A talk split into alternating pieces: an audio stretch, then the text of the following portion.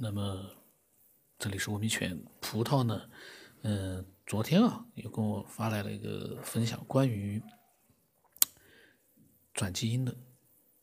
我怎么感觉他发了好多时间了？但是我看的是昨天晚上十点钟发来的。嗯，他说啊，其实从最近闹得沸沸扬扬的那个转基因的婴儿这件事情上，他突然想起以前在网上看过一些文章，就人类本身也是基因的产物。比如说，《山海经》里面就记载过很多现在根本就看不见的动物和植物。他说：“如果这说这些动物和植物都是大家凭空想象出来的，也是不太合理的，因为凭空想象出来一两个都很难，更何况是那么多，而且记载的那么详细，还有图。当时《山海经》最早是有图的，后来根据图片配的文字。他说所以这件事就非常的奇怪。”他的这个设想，我觉得也也是有道理的。你现在给你一本空白的纸，你去画那个动物，你再做一些标注，画不出来。就算你有再好的这个绘画功底，你也很难画得出《山海经》那样琳琅满目的各种各样的那些怪兽啊，那种异形，还真的是很难。还包括那些植物，确实啊。就意思就是说呢，如果说没有一个样本在那里，还真的是蛮难去创造性的去做这么一件事儿。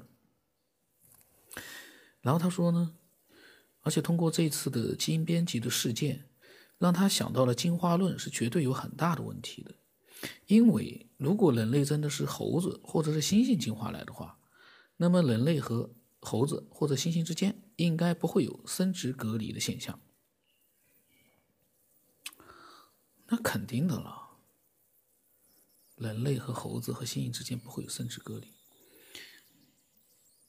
我是觉得啊，抛开生殖隔隔离不讲，人类也不可能是从猩猩或者猴子进化来。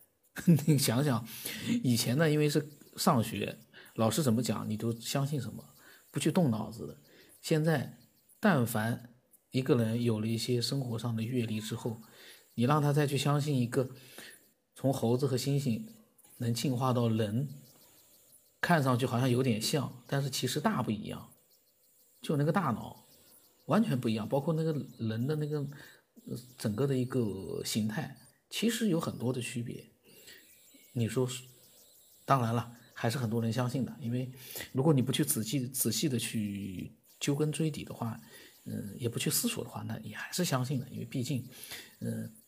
大家其实已经就是说，从上学课本里讲的，包括后来的一些主流的宣传，根深蒂固的，大家已经有了这个印象啊。呃，人是猴子变的，呃，那个进化，人是猩猩进化，他已经就是已经固定思维了。那你不去多做一个质疑式的一个思索的话，那你很难，嗯，就是说去想象葡萄这样啊去想这个问题的。呃，他所以他说呢，他说他觉得呢，呃，我们人类可能也是基因的产物。现在基因研究最大的可能是两方面的问题，一个是基因的复制，也就是繁衍，还有一个呢就是生殖隔离。繁殖是为了保证这个基因可以一直传下去，而生殖隔离这是为了保证这个物种如果出现了问题不会影响到其他的物种。哎呀，这个葡萄真的是啊会思索的一个人，嗯，她好像是个女孩子吧？葡萄好像是女孩子，以前跟我聊天的时候发过语音的，好像，嗯。会思索的女孩子啊，这是一个。那么他个人啊，他觉得呢，就解决了这两方面的问题，才可以做一些基因研究方面的突破，特别是对于动物基因研究方面的突破。而像贺建奎那样的人，就做基因编辑那个人啊，他还记住他的名字，我不大记住他的名字，我只知道那个人是，好像是姓贺。他说像那样的人啊，做所谓的基因的编辑啊，只不过是利欲熏心。我呢对他竖了个大拇指，因为我觉得他讲的真的是蛮有道理的。嗯，关于这个基因编辑呢，其实我看了一下那个头条或者那个百度啊里面，其实呢，真正就是做科学的人啊，几乎是一致的认为，这个做基因编辑的人是在做一件不该做的事情，而且是明知故犯。做研究的人，你不可能不知道做这个基因编辑在人的人的这个身上实际去操作，会带来什么样的一个可能性、一个后果。相反，很多喷子，他们呢有些人呢还是支持这个做基因编辑，他们说他能把癌症治好，为什么不可以啊？他能让他不得癌症，为什么不可以啊？他们呢就是怎么说呢？思维的角度不一样。可是有一点，如果都能像葡萄这样仔细的去看了、了解了那件事情前因后果，还去看了一些其他的资料，你再来发表一些想法，我倒觉得还是值得尊重的。但是大多数的喷子了解什么？他们只看几个关键词，内情一概不知道，就开始发表见解了。然后呢，还有一些喷子呢，看见人家发表见解了，他是跟风的，他也去发表几句见解。他是从人家喷子的说的那些内容里面去了解这件事的。你说说看，他能发表出什么有价值的见解？那么多科学家联名去反对这件事情，难道那些科学家？做科学的人啊，都傻子吗？我们就从这个现象，我们就可以判断这件事是有问题的。当然，我们没有资格去给他下一个结论。可是呢，我们可以判断眼睛看到的这些事情你会发现，这个人这么做，确实是，嗯，在目前这个情况下是不应该的。所以，葡萄呢，其实说的是对的，可能呢是这样。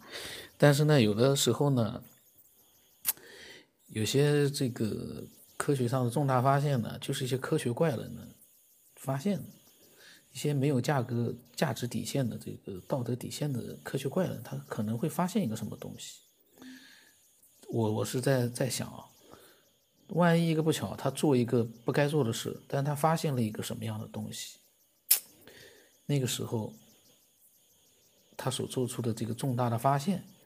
能不能抹消他其实一个并不道德的这样的一个研究的基础呢？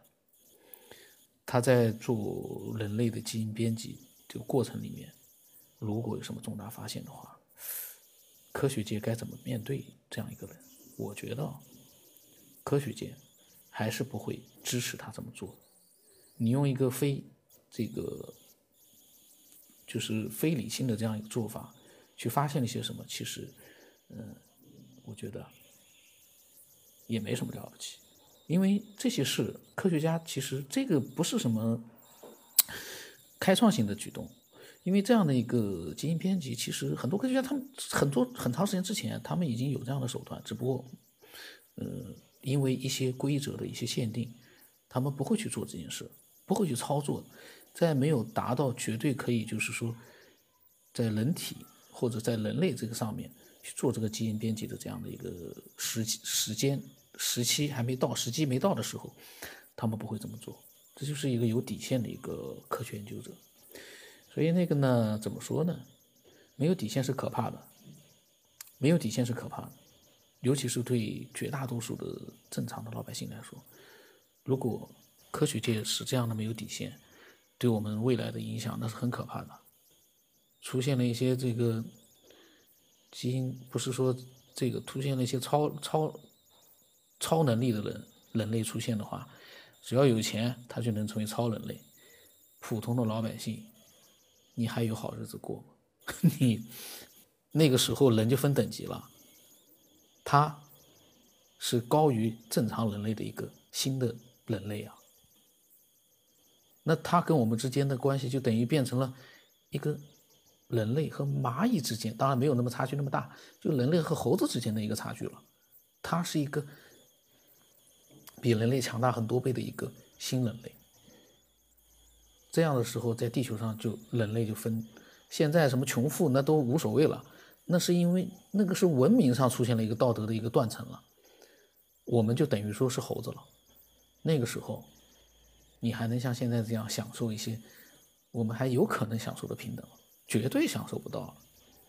现在虽然说不平等，有的时候不平等，但是呢，未来来看还有可能平等起来了，因为大家都差不多嘛。但是出现了一个阶层，有钱的人变成了新人类，我们永远，你不能说是被奴役，但是呢，你永远就只能像猴子看人一样的，你我们就好像变成了动物一样那个时候新人类。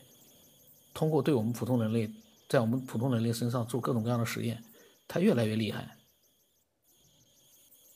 越来越这个人类他的这个就是整个的一个各种各样的规则都被他打破了，我们就是小白鼠。我这是我自己瞎扯啊，但是呢，意思就是一些没有道德底线的研究者会让这个世界发生一种我们都不愿意看到的一个变化，很可怕。那么我的微信号码是 x 五三四七八五八四五。嗯，期待更多的人啊，都能像葡萄这样，去看明白了一件事情，了解清楚了这件事，多方面的去了解，多角度去了解之后呢，发表自己的一个理性的思索，这个太好了，太我觉得啊，葡萄这个真的是，我感觉我现在对他发来的这些想法，我就觉得，哎呀，不管怎么说，他是经过了一个理性的思索发表出来的，对错咱不管。因为这个对错是我们控制不了的，但是呢，我们要的就是理性的思索和在了解了这个你想思索的这件事情或者这个人之后，你做出来的理性思索，而不是凭空在那方，不能像我这样啊凭空在那方瞎扯，那个肯定不太合适。想想我好像凭空瞎扯的比较多一点，不太合适。那么我的微信号号码是 x 五三四七八五八四五。那么今天就到这里吧。今天有点扯扯的远了。